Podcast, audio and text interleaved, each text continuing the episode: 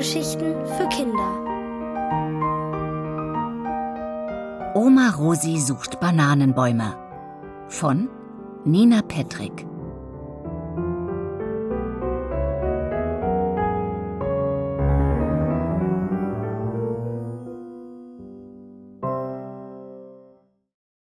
Total angebrannt. Toni kommt vom See nach Hause. Ihre Haare sind noch feucht vom Schwimmen. Aber es ist so warm draußen, dass es sie nicht stört. Toni schließt die Tür auf. Auf dem Boden liegt ein Zettel von Mama. Wir sind gleich wie der da, steht da neben einem gemalten Kussmund. Toni geht in die erste Klasse und kann ganz gut lesen. Mama wollte heute nach der Arbeit im Buchladen mit Bennett zum Zahnarzt gehen. Und Papa arbeitet noch. Da zieht Toni die Nase kraus und ruft: Was riecht denn hier so komisch? Oma, bist du da? Bah, es stinkt aus der Küche. Sie wirft ihre Badesachen auf den Boden und rennt los. Sie muss husten. Die Küche ist verqualmt. Es stinkt nach verkohltem Essen. Die Möbel, der Holztisch, die Stühle, der Herd und auch der Kühlschrank sind nur durch einen Schleier zu sehen.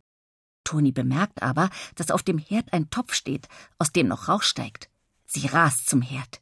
In dem Topf liegt etwas, das sie nicht mehr erkennen kann. Spinat, Kartoffelbrei, ein Spülschwamm. Jetzt ist es nur noch ein dunkler, übel riechender Klumpen, der fest mit dem Topf verschmolzen zu sein scheint.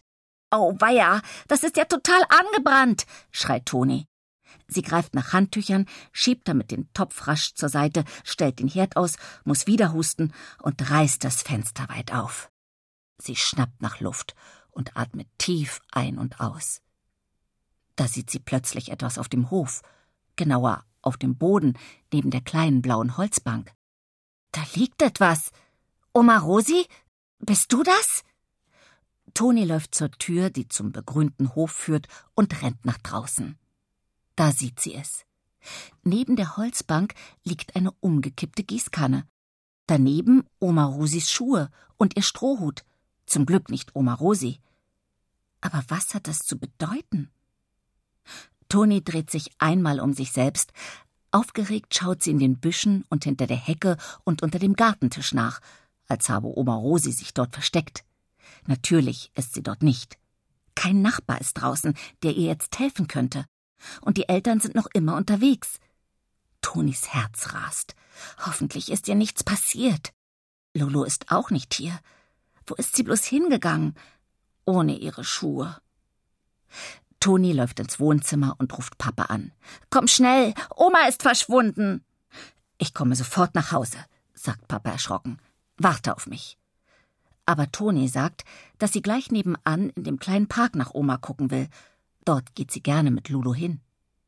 Gut, aber nur in den Park, sonst müssen wir dich auch noch suchen. Ja, versprochen. Toni legt auf und schaut noch einmal in der Küche nach, ob der Herd wirklich aus ist. Es stinkt immer noch verbrannt. Scheußlich, schaudert es sie. Sie nimmt den Schlüssel, rennt hinaus und in den Park. Im Springbrunnen erfrischt sich ein Dackel. Ein Junge hält seine Füße vom Rand ins Wasser, aber weder Oma Rosi noch ihr Pudel sind zu sehen. Auf den Bänken sitzen zwei ältere Damen und lesen Zeitung. Toni schnauft. Inzwischen ist ihr richtig heiß. Etwas langsamer streift sie über die Wege, vorbei an der Liegewiese, auf der ein Kindergeburtstag gefeiert wird. Auch dort kann sie Oma Rosi nicht entdecken. Toni hat Angst. Vielleicht hat sie sich verlaufen und weiß nicht mehr, wie sie nach Hause kommt. Wo steckt sie nur? murmelt Toni voller Sorge. Vielleicht ist sie gar nicht im Park. Was soll sie machen, wenn ihre Oma in die andere Richtung gegangen ist? Toni! ruft jemand. Sie dreht sich um. Es ist Papa.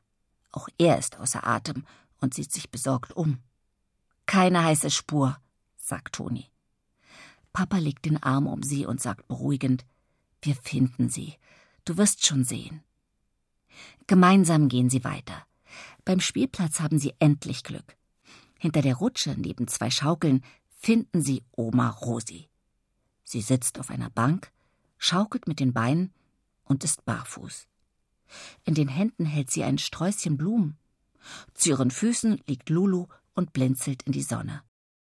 Als sie näher kommen, hören sie, dass Oma Rosi mit sich spricht. Mit dem großen Hui bin ich eben um den Bananenbaum herumgetanzt. Wunderbar, sagt sie und lächelt vor sich hin.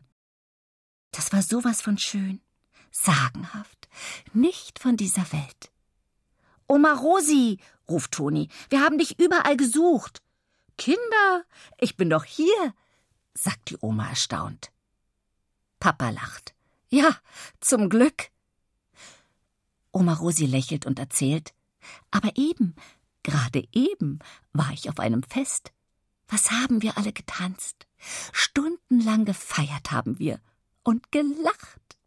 Mein Kleid ist um mich herumgeschwungen, und zum Schluss bin ich noch ein wenig durch die Luft, weit über den Bananenbaum geflogen. Papa flüstert. Dabei war sie hier auf dem Spielplatz im Park. Toni flüstert zurück. Ja, aber sie glaubt, dass sie auf diesem Fest war. Und wenn sie etwas glaubt, dann fühlt es sich für sie echt an, oder? Papa denkt nach und nickt. Ja, ich verstehe, was du meinst. Eigentlich praktisch. Dann kann man machen, was man möchte, auch wenn es nur in Gedanken ist. Da streckt Oma Rosi ihre Beine aus und betrachtet verdutzt ihre nackten Füße. Wieso bin ich barfuß? Ich muss glatt beim Tanzen meine Schuhe verloren haben. Toni setzt sich neben ihre Oma und streicht ihr über die Schulter. Ich habe die Schuhe im Garten gefunden. Komm, wir gehen zurück. Sie nehmen Oma Rosi zwischen sich. Toni hält Lulus Leine und so gehen sie nach Hause. Dort steht Mama mit Bennett vor der Tür und ruft aufgeregt: Ich hab mir solche Sorgen gemacht. Wo wart ihr? Nur die Ruhe, ich, für meinen Teil, bin um einen Bananenbaum getanzt, sagt Oma Rosi. Sie geht ins Haus und ruft Hier riecht es angebrannt. Kinder mit Feuer ist nicht zu spaßen. Allerdings, sagt Mama. Endlich können Toni und Papa alles erzählen. Bennett ist ganz still, und Mama ist erleichtert, dass alles gut ausgegangen ist. Wir können Oma nicht mehr allein lassen, sagt sie nachdenklich. Papa seufzt. Ja, leider. Wir müssen uns etwas überlegen. Wir passen besser auf, sagt Toni schnell. Aber sie ahnt, dass das nicht klappt. Sie geht in die Schule, Bennett in die Kita und ihre Eltern müssen arbeiten. Wann gibt es Essen? ruft Oma von drinnen.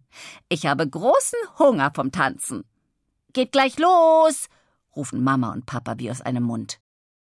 An diesem Tag essen sie nicht in der Küche, sie grillen im Hof. Als sie alle zusammensitzen, seufzt Oma Rosi zufrieden. Ein schöner Tag war das. Nur ulkig, dass ich barfuß losgegangen bin. Man wird nicht jünger. Na ja, denkt Toni, jetzt ist es schön. Zum Glück ist alles noch mal gut gegangen.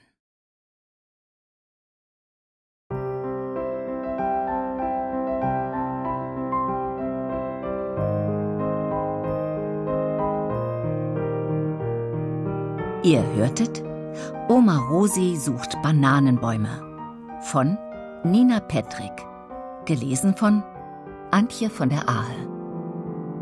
Ohrenbär. Hörgeschichten für Kinder in Radio und Podcast.